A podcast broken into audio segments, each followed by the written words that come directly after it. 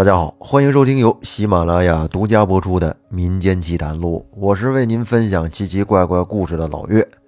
这期我要给您说的这个故事和招魂有关，是一个听友的投稿。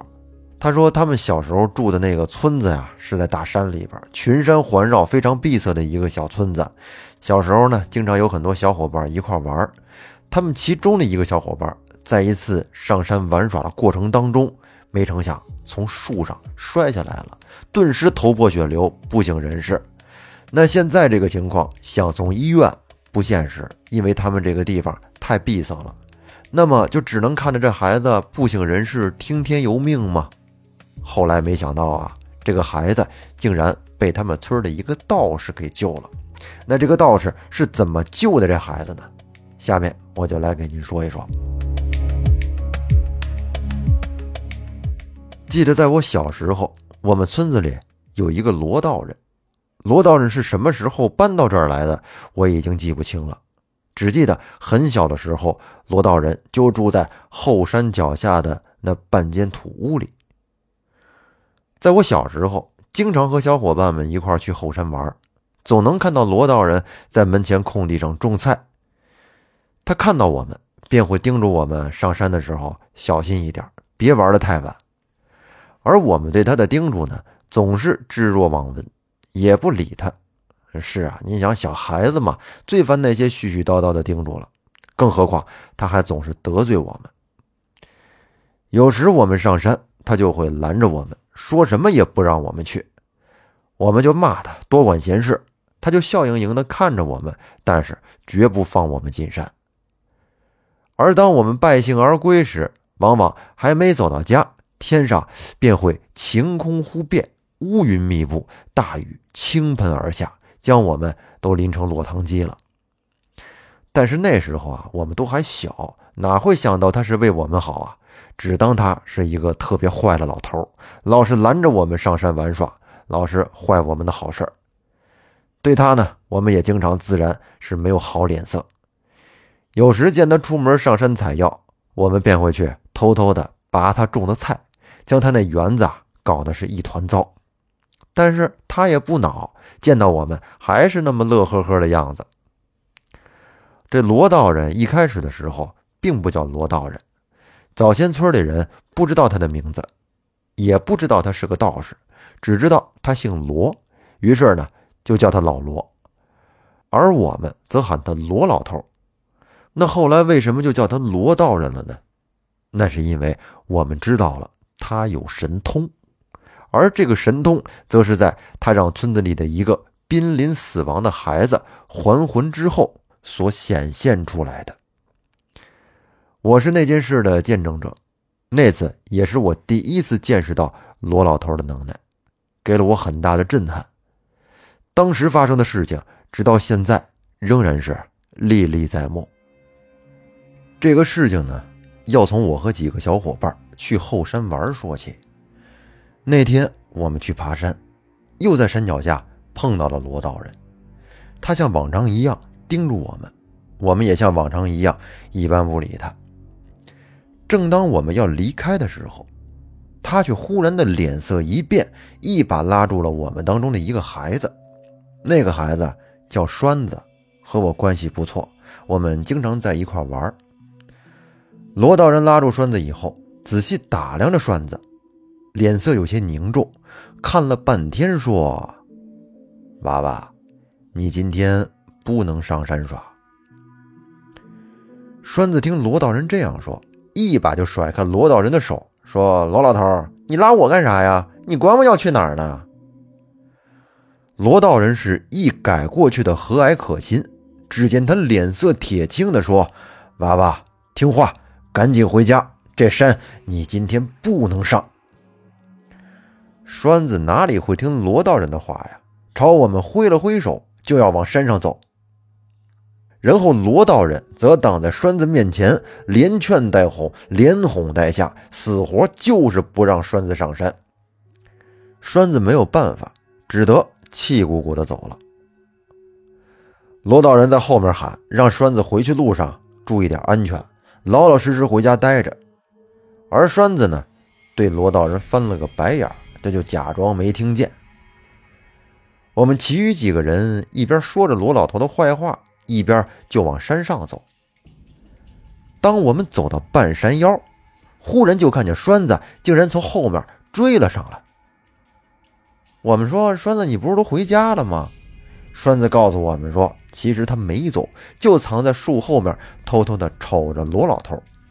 见罗老头进了屋，他便趁机偷偷的溜了过来。哎呀，然后我们就都夸栓子机智。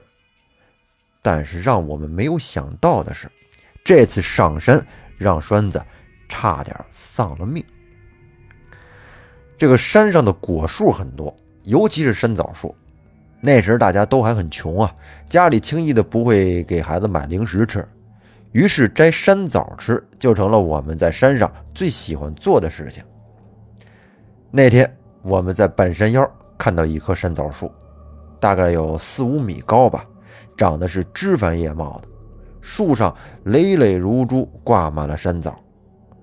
其实啊，这棵枣树我们以前也见到过，但因为实在是太高了。所以呢，没有人敢爬上去摘枣。那天，栓子也不知道是怎么了，一向胆小如鼠的他，非要去摘那棵树上的山枣。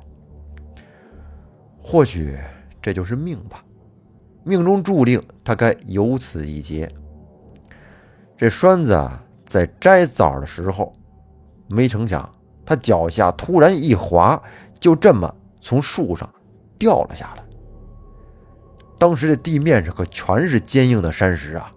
栓子从上面摔下来之后，当时就不省人事了，而且身上还不停的有血流出来。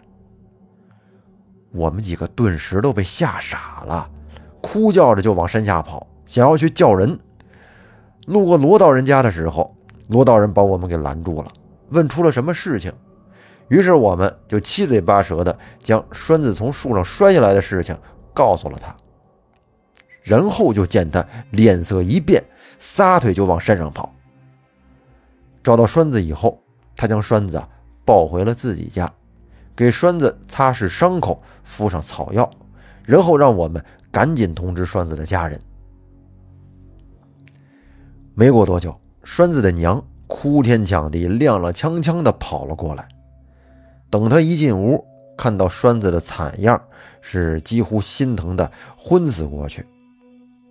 他就这么伏在床前，静静地看着自己的儿子，不停地擦拭眼泪。栓子他爹死得早，全靠栓子娘一个人含辛茹苦地将他养大。现在你说出了这种事儿，如果栓子有个三长两短的，他娘肯定受不了。罗道人也叹了口气，告诉栓子他娘，这事儿都怪自己，他早就看出栓子今天不对劲儿。印堂发黑，面露衰相，劫运当头，当有灾难，所以他才让栓子回家避难。可没成想，栓子他又自己偷偷的溜上了山。罗道人还自责的说：“如果当时我亲自将他送回家就好了。”栓子他娘是个通情达理的人，知道这个事儿啊，怨不得人家，便对罗道人说：“这就是栓子的命。”命中注定该有这一劫，这又怎么能怪你呢？你能将娃给救回来，已经是千恩万谢了。罗道人说：“栓子伤得很重，虽然已经敷上了草药，但是是死是活还不一定，还要做好心理准备。”只见栓子娘含着眼泪点了点头。我们村子非常的偏僻，是群山环绕。当时交通也不方便，如果想将栓子送到外面就医，那是非常困难的。再加上栓子伤势严重，这路途的颠簸，他肯定也撑不住。而罗道人呢，他略懂一些岐黄之术，善用草药，比一般的乡村大夫医术还要高明几分。栓子娘索性也就让栓子待在了罗道人家。他这一待就是三天。这三天里，栓子的娘是不眠不休地看着栓子，眼都不眨一下。三天之后，栓子呼吸渐渐的平稳了下来，伤势呢也有所好转了。但是只有一节，他就是酣睡不醒。罗道人就觉得这事儿好像有点蹊跷，于是便从床下一个破旧的箱子里取出了三根香来，又向栓子娘询问了栓子的生辰八字，然后呢，就将香插在栓子面前的一盏香炉里点燃了，口中是念念有词。这时就见那三炷香啊，飘出了渺渺的青烟，其中有两炷香的青烟飘向了栓子，而另外一炷香的香烟则向着门外飞去了。然后就只见罗道人皱了皱眉，说：“果然如此啊。”栓子娘见罗道人神色凝重，心知不妙，慌忙就问栓子：“这是怎么了？”罗道人说：“人都有三魂七魄，魂若离身，魂主便会失去神识，或是变得痴傻，或是昏迷不醒。而我先前用的乃是追魂香，青烟寻魂。得知栓子三魂仅剩其二，而另外一魂，想必是那天跌下树时受到惊吓，离体而出，遗失在外。”栓子娘一听栓子丢了魂，顿时被吓得六神无主，不禁的又掉起泪来。罗道人劝慰说道：“栓子他娘啊，你先别哭，我以前做过道士，也会些招魂的手段，可以试一试，看看能不能让栓子还魂。”栓子娘先前见他青烟寻魂，就知道他不是个普通人了。又听说他能给栓子招魂，当时就跪下了，说：“栓子若能平安无事，他愿意做牛做马报答他的大恩大德。”然后罗道人赶紧将栓子娘搀扶了起来，告诉他都是乡里乡亲的，没必要那么客气。然后呢，让他用白纸剪了一个纸人儿，再准备好一根柳枝，柳枝最好是河边柳，因为阴气重。等晚上招魂的时候用得到。栓子娘是忙不迭的点了点头，然后便去准备这些东西了。到了傍晚，天还没黑，栓子娘便带着柳枝以及纸人来到了罗道人家。罗道人说：“太阳尚未完全落山，此时若去啊，阳气过盛，有所忌讳，还得等会儿，等到天完全黑了才行。”栓子娘点了点头，伏在床前望着栓子，不时搓着手，显得很是忐忑不安。过了一会儿，太阳西下，天也渐渐的黑了起来。罗道人燃起了一炷香，口中是念念有词的，然后就只见青烟渺渺的向着门外飘去。罗道人捏着香，跟随着青烟走。栓子娘呢，则是跟在其后，青烟在前面引路，两个人随着来到了后山，上到半山腰，走到了那棵栓子跌落的枣树前。这时就只见那香啊，冒出的青烟不再往前飘，反而是聚集在树下，久久不散。罗道人说：“栓子的魂果然就在这儿。”但是栓子娘借着月光往树下看，却是什么都没看到。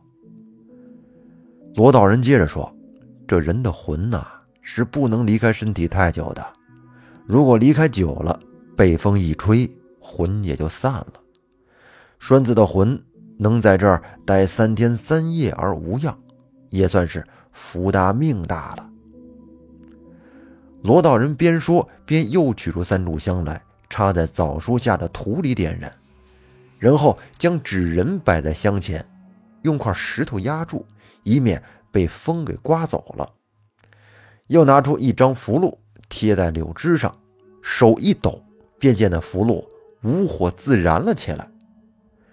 罗道人是手持着柳枝，绕着枣树转了一圈，嘴里念着招魂的咒。待这个符咒燃尽了，用柳枝。往那纸人身上一拍，这时啊，就见三炷香飘出的青烟不再是垂直向上，而是往纸人的方向飘来。随之，那个纸人竟然自己站了起来，而上面压着的石头也被掀开了。罗道人将地上的三炷香捏起来，递给了栓子娘，让她边喊着儿子的名字边往回走，又叮嘱他千万要拿好引魂香，不要让香给灭了。栓子娘接过香来，点了点头，照罗道人吩咐就往回走。走着走着，这往回一看呀，见那纸人正跟着自己呢，而罗道人则是走在最后面照应着。途中，栓子娘见那纸人走得慢，山中风大，又给吹得东倒西歪，怕出岔子，便问罗道人能不能拿着纸人走啊？罗道人说不行，他告诉栓子娘，这纸人被栓子的魂魄附在上面，是不能触碰到人的。一碰那纸人，容易把栓子的魂魄给逼出来。山中风大，魂魄走路又轻飘飘的，很容易被风给吹散了。听到这儿，栓子娘不再言语，继续喊着儿子的名字往前走。这一路啊，走的是战战兢兢的，唯恐出了岔子，让儿子还不了魂。不过好在的是，并没有出现意外。他们顺利的回到了罗道人家。罗道人将纸人引到栓子面前，口中念咒，然后用柳枝往纸人身上轻轻一打，便见那纸人就软了下去，轻飘飘的倒在了地上。这样就相当于魂魄已经归体了。您还别说，不一会儿啊，栓子便醒了过来。栓子娘望着栓子，这时是喜极而泣，回过身来给罗道人磕了三个头。罗道人想拦，但是也没有拦住。后来有人问栓子还记不记得他昏迷的这三天发生的事情，栓子则是摇了摇头，说自己感觉这三天是似醒非醒，迷迷糊糊的，发生的事情已经记不清楚了，就是感觉醒来之后非常的累。像是走了很远的山路一样。后来没过多久，栓子就痊愈了，又能活蹦乱跳的和我们一起上山玩耍了。而罗道人呢，也在我们村子里是声名鹊起，村里人渐渐都知道了山脚下住着的老罗其实是个道士，而且会法术，有能耐。于是呢，碰到点什么事儿，便都来找他。从婚丧嫁娶、迁坟择地到算命看相、驱灾度厄，罗道人是无所不会。他也很乐意帮助别人。那么，罗道人给栓子还魂这个事儿呢，说到这儿就告一段落。听起来很神奇啊，就和看电影一样。好，那这期节目咱们就先说到这儿。最后呢，感谢大家的收听，欢迎您订阅专辑并关注主播。咱们的节目啊，每周更新两期。我们下期再见。